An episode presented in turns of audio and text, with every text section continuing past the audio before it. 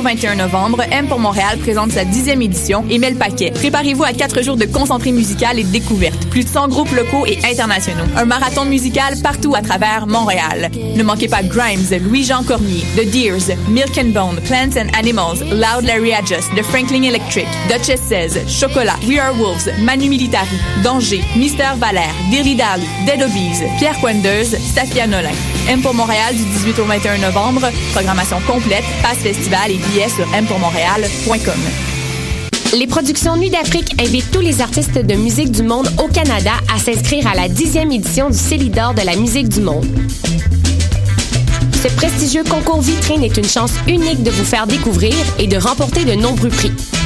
Vous avez jusqu'au 15 décembre 2015 pour soumettre votre candidature. Faites vite, les places sont limitées. Pour plus d'informations, célidor.com.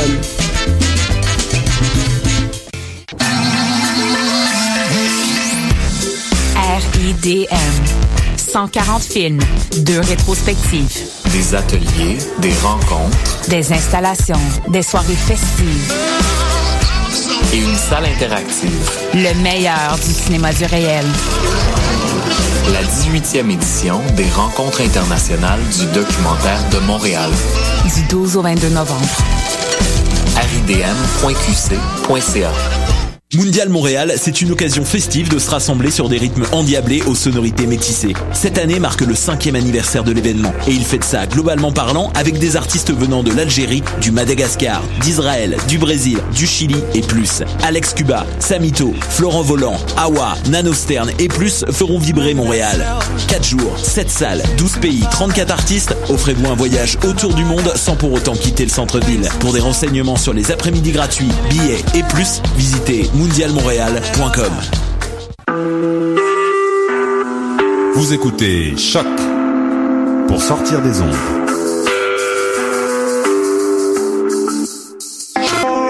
Podcast, musique, découverte. Sur choc.ca.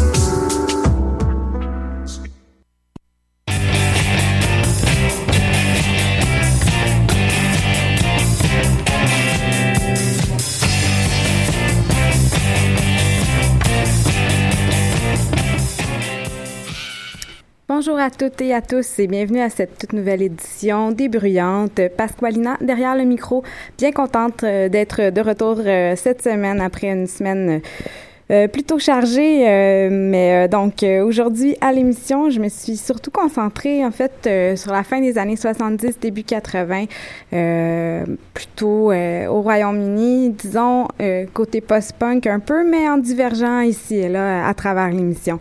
On va commencer tout de suite avec le groupe Devil's Dykes, bon nom, euh, groupe entièrement féminin qui a fait son premier spectacle au Rock Against Racism and Sexism Festival.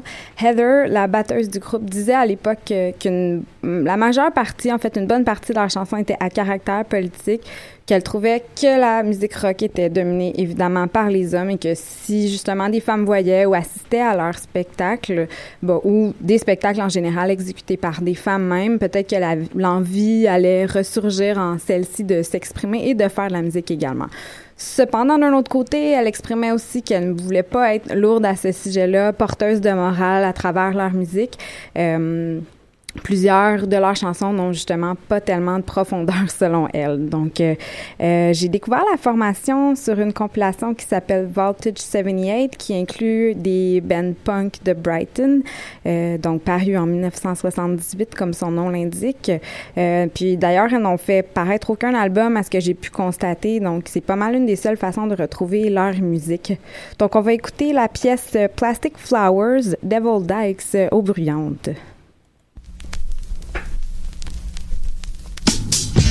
bruyante.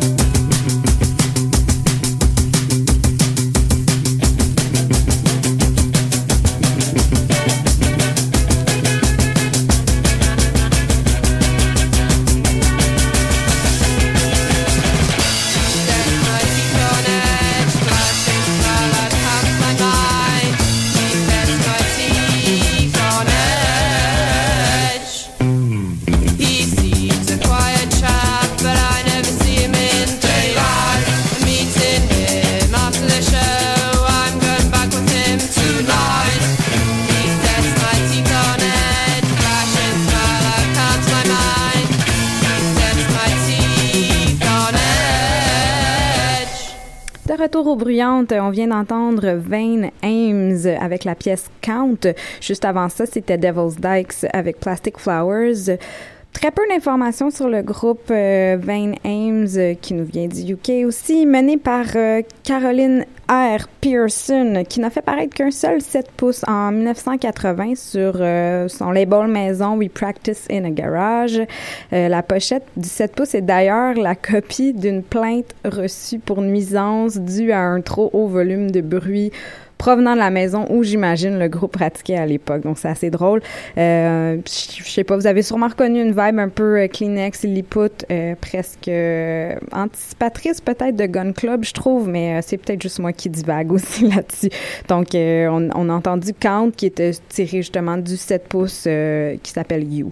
Donc 20 names. On poursuit tout de suite avec Poison Girls qui est un groupe britannique culte originaire de Brighton aussi a beaucoup évolué, durant son activité de 1976 à 1987, mais qui a gardé, somme toute, une constante, qui est la chanteuse et guitariste V Subversa, de son vrai nom Francis Sokolov Sampson. Euh, la formation était sur Crass Records, euh, étant donc par le fait même assez associée au groupe euh, du même nom. Euh, qui ont joué en plus d'une centaine de spectacles ensemble quand même. Donc, euh, euh, les chansons de Subver Subversa explorent la sexualité, le rôle des genres d'une perspective féministe anarchiste et c'est quand même à l'âge de 44 ans, donc en 1979 que son premier single paraît. Elle a aussi euh, fait une apparition dans le documentaire She's a Punk Rocker dont j'ai vu quelques extraits qui semblent assez intéressants euh, sur les femmes punk euh, au Royaume-Uni, dans le fond, beaucoup sur leur allure, sur le pouvoir, le pouvoir de leur allure aussi, justement, le, le pouvoir qu'elles pouvaient avoir grâce à leur allure, la provocation qu'elle engendrait chez les gens dans la rue, sur le fait que c'était une scène propice à pouvoir exprimer ce qu'elle voulait vraiment à l'époque. Euh, c'est bien de voir la, scène musicale avec un certain recul, comme quoi elle savait, elle, elle savait qu'elle était différente à l'époque, mais qu'elle savait pas qu'elles étaient nécessairement punk, puis qu'elle le faisait pour les raisons que j'ai mentionnées un peu plus tôt finalement, que, que c'était pas euh, pour être vraiment différente, mais elle voulait s'exprimer. Bref, donc euh, V Subversa était pas mal une figure de proue dans le mouvement et reste euh, fidèle aujourd'hui à ses convictions, euh, même à l'âge de 80 ans. Et c'est ce qui est vraiment inspirant dans ces mouvements-là, qui est que c'est pas seulement une mode finalement. Donc, on va écouter une pièce assez longue tirée de Total Exposure. La pièce s'appelle Persons Unknown, donc Poison Girls aux bruyantes.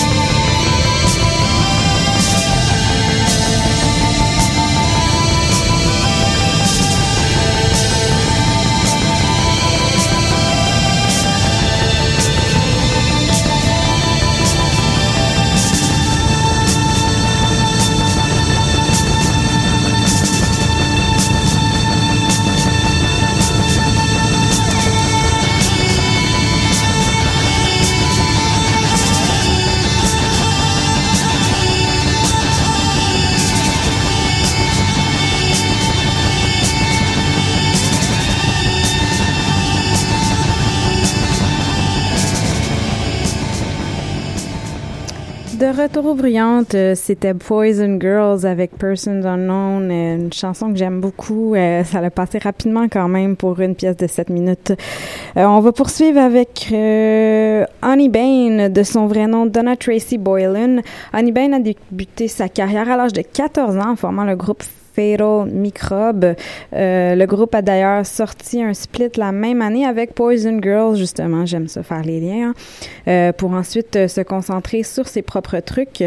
La pièce qu'on va entendre est tirée du premier single d'Honey Bain à titre solo, sorti donc sur Crash Records également, et soutenu par le groupe Donna and the Kebabs. Elle a fait paraître quelques singles par la suite aussi, sans jamais sortir d'album par contre. Euh, le point tournant de sa carrière a probablement été la pièce Turn Me On, Turn Me Off, qui l'a fait passer un peu du punk au new wave pop. Euh, elle a aussi une courte carrière d'actrice, euh, a plutôt été modèle pour des magazines érotiques en fait, donc c'était peut-être, en tout cas hypothèse, en réaction avec le fait qu'elle a pas eu beaucoup. Ben, en fait, elle a eu beaucoup de difficultés avec sa carrière musicale. Elle était signée chez EMI, mais elle était pas vraiment d'accord avec la direction que l'étiquette de disque voulait prendre pour elle. Bref, donc plus récemment, elle a fait paraître en 2015, oui, une anthologie donc de ses singles de 1978 à 2015 évidemment, euh, que l'on retrouve, euh, sur son propre label, You Can Be You. Euh, donc non, en fait, You Can Be You, je pense que c'est le titre de son, euh, de son premier single, mais peut-être que c'est le titre de son propre label, mes notes sont peut-être pas tout à fait assez claires. Bref, on va écouter Girl on the Run qui se retrouve sur le, le single euh, qui est paru You Can Be You. Donc, euh, euh, sur les bruyantes.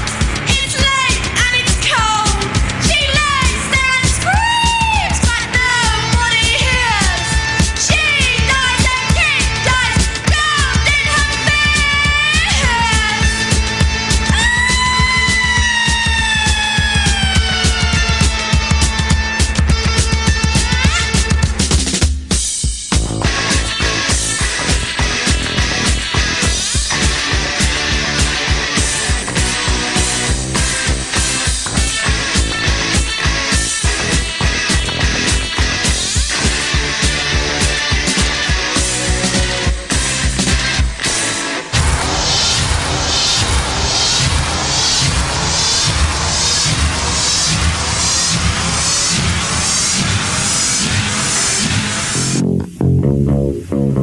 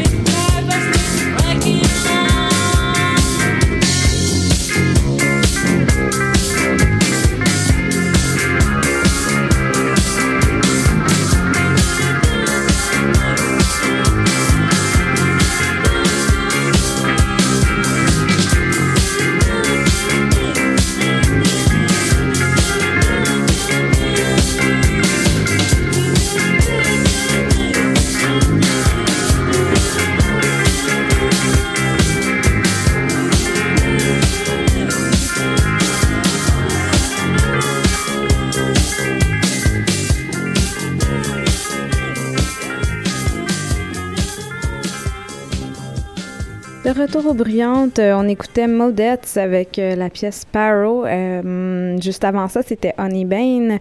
Euh, c'était un groupe féminin formé en Angleterre en 1979 et qui s'appelait originalement The Bomberettes, formé par Kate Corris à la guitare, une des membres originales de, de Stilts. Et brièvement aussi des Raincoats. euh, donc, euh, elle euh, était dans Modettes aux côtés de Ramona Carlier, euh, June Miles Kingston et Jane Cro- Crockford. Pardon.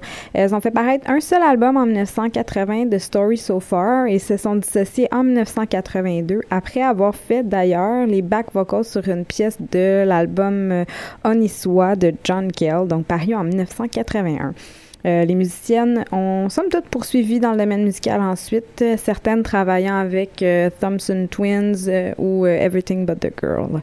D'ailleurs, sur l'album de Story So Far, elles ont fait d'excellents covers de Rolling Stone ainsi qu'Edith Piaf qui valent la peine d'être écoutés. On va poursuivre avec ce qui s'avère être probablement un de mes coups de cœur cette semaine, côté découverte, Drinking Electricity, qui était un groupe de post-punk, synth-pop, euh, pop, pardon, un peu no-wave euh, par moment. Euh, un groupe qui nous vient d'Édimbourg, qui était actif au début des années 80, l'idée par Anne-Marie Highway. Après la sortie de quelques singles, des covers pour la plupart, leur premier album et seul album, Overload, est sorti en 1982.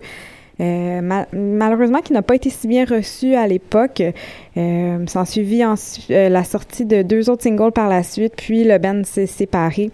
L'album a été réédité en 2012 sur vinyle sous une forme de compilation, justement, qui incluait les autres singles.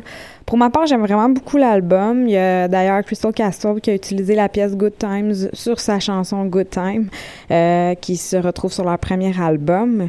Nous allons toutefois écouter le, Breakout 1 et 2, donc qui sont les deux premières pièces de l'album Overload. Donc on écoute Drinking Electricity aux bruyantes.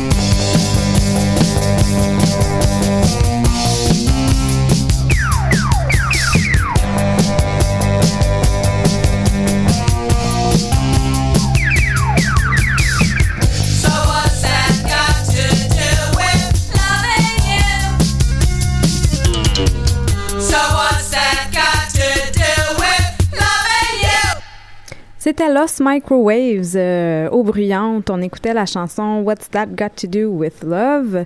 Euh, juste avant ça, c'était Drinking Electricity. On a juste écouté euh, la première partie de Breakout finalement. Euh, je pense qu'on va manquer de temps un peu aujourd'hui, donc vous irez écouter l'album, ça vaut vraiment la peine. Lost Microwaves, groupe de San Francisco formé en 1979, euh, mené par Meg Brazil à la voix et à la basse ainsi qu'au synthétiseur. Donc, quelques 45 tours de Paris, mais un seul album qui s'appelle Life After Breakfast, sorti en 81 sur Posh Boy Records.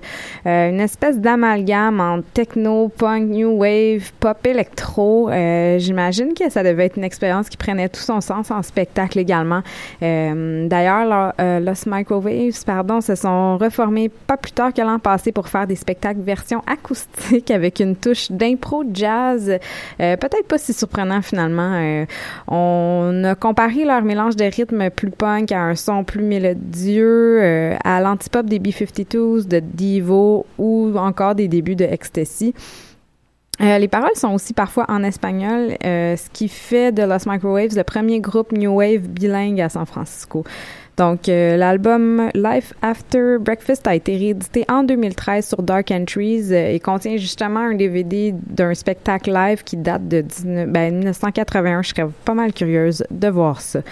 Donc, Lost Microwaves. Euh, on poursuit avec la formation de Chefs, euh, un groupe indie pop euh, un peu punk de Brighton. Je suis vraiment définitivement dans cette lignée-là aujourd'hui, euh, qui est formé en 1979, relocalisé à Londres, puis séparé en 1982, donc courte durée de vie encore, menée par euh, Hélène McCookerybook. Celle-ci avait commencé à jouer de la basse en 1977 euh, au sein d'un groupe punk appelé Joby and the Hooligans, euh, qui a ensuite changé de nom pour The Smarties, euh, pas comme le chocolat, mais Smarties, E-E-S. Euh, le tout a finalement évolué vers The Chefs avec des paroles parfois plus intelligentes, d'autres fois plus romantiques ou plutôt crues. C'est assez varié. Euh, on elles ont fait paraître seulement deux EP, donc en 1980 et 81, mais une compilation en 2012 qui s'appelle Records and Tea, regroupant la plupart des titres perdus. Et sinon, on peut aussi se rabattre sur le livre de Madame Hélène McCockery-Book, euh, quel nom, hein, publié sous euh, Hélène Reddington, en fait, qui doit être probablement son vrai nom, euh, The Lost Women of Rock Music, Female Musicians of the Punk Era, publié en 2007. On y retrouve d'ailleurs des entrevues avec The Modettes, Dolly Mixture et Vice Versa, pour ne nommer que celles que nous avons entendues à l'émission aujourd'hui. Donc, on va écouter The Chefs et tout de suite après, ça va être Dolly Mixture, justement, que je, euh, parlerai un petit peu euh, au retour. Donc, The Chefs, c'est avec la chanson 24 Hours, au bruyante.